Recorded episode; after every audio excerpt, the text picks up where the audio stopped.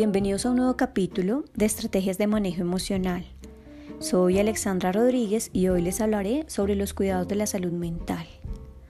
Seguramente durante esta cuarentena te has hecho muchas preguntas alrededor de los cambios que el mundo comienza a tener y cómo este cambio afecta tu país, tu ciudad, tu comunidad, tu familia, tu trabajo y cómo te afecta a ti. Comienzas a tomar decisiones que tal vez generan ansiedad, inseguridad, temor e irritabilidad. Pero a su vez, estas señales nos invitan a escuchar a nuestro cuerpo y a nuestra mente. Y es fundamental prestar atención a estos llamados. Vamos a ver cuatro aspectos fundamentales de cómo identificamos estas señales. El primer aspecto es el aspecto mental. Te invito a vivir cada día, cada día a la vez. Asegurarse de no pensar demasiado en lo que se hizo o en lo que se dejó de hacer. Sé agradecido con la vida, con tu familia, con tus amigos, con tu trabajo. Son tus redes de apoyo en este momento. Así que apóyate, consérvalos, conversa con ellos cada vez que puedas. Observa, medita y toma tiempo para ti. Enfócate en lo más importante, en prestar atención a tus pensamientos y emociones. Desconéctate para conectar.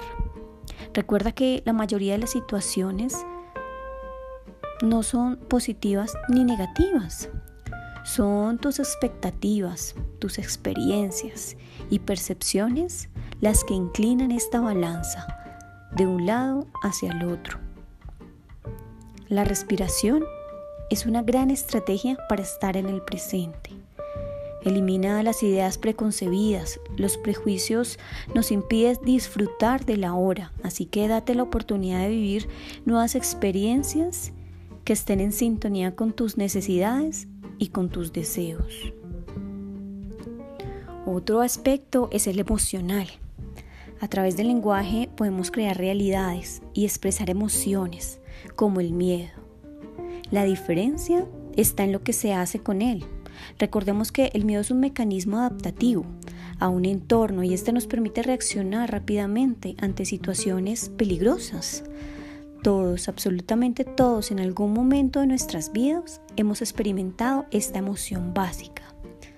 Pero hoy te invito a pensar y reflexionar en cómo reconozco e identifico el miedo. ¿Será que puedo cambiar ese miedo? ¿Cómo, lo, ¿Cómo cambio ese miedo a un desafío personal? ¿Por qué tengo miedo? ¿Consigo algo diferente al tener miedo y al no tener este miedo? Por ello es importante siempre visualizar tus metas y tus sueños para que de esta forma puedas avanzar y así el protagonista de tus dudas no será el miedo, sino la pasión y proyección hacia tus sueños. Otro aspecto es el corporal. Y más en este momento de, de cuarentena, le hace bien a nuestro cuerpo, pero también a nuestra mente lo que se hace, lo que se come, lo que se dice, cuánto tiempo descansas. Todo esto ayuda en gran medida a nuestro bienestar. Evalúa cuánto tiempo seguramente ahorita estás eh, dando la batalla y te lo agradecemos. Pero tú también tienes que descansar. Ejercítate con regularidad, duerme lo suficiente, Cumple también con tus vacunas, tus chequeos médicos, con tus medicamentos. Cuida también tu salud oral. Sigue una dieta saludable y balanceada. Practica yoga o una actividad de meditación cada vez que, puedas en un, en un espacio. Y vas a escuchar otros de nuestros podcasts y a través de nuestras técnicas de medicación podrás encontrar un apoyo adicional. Otro aspecto es el espiritual.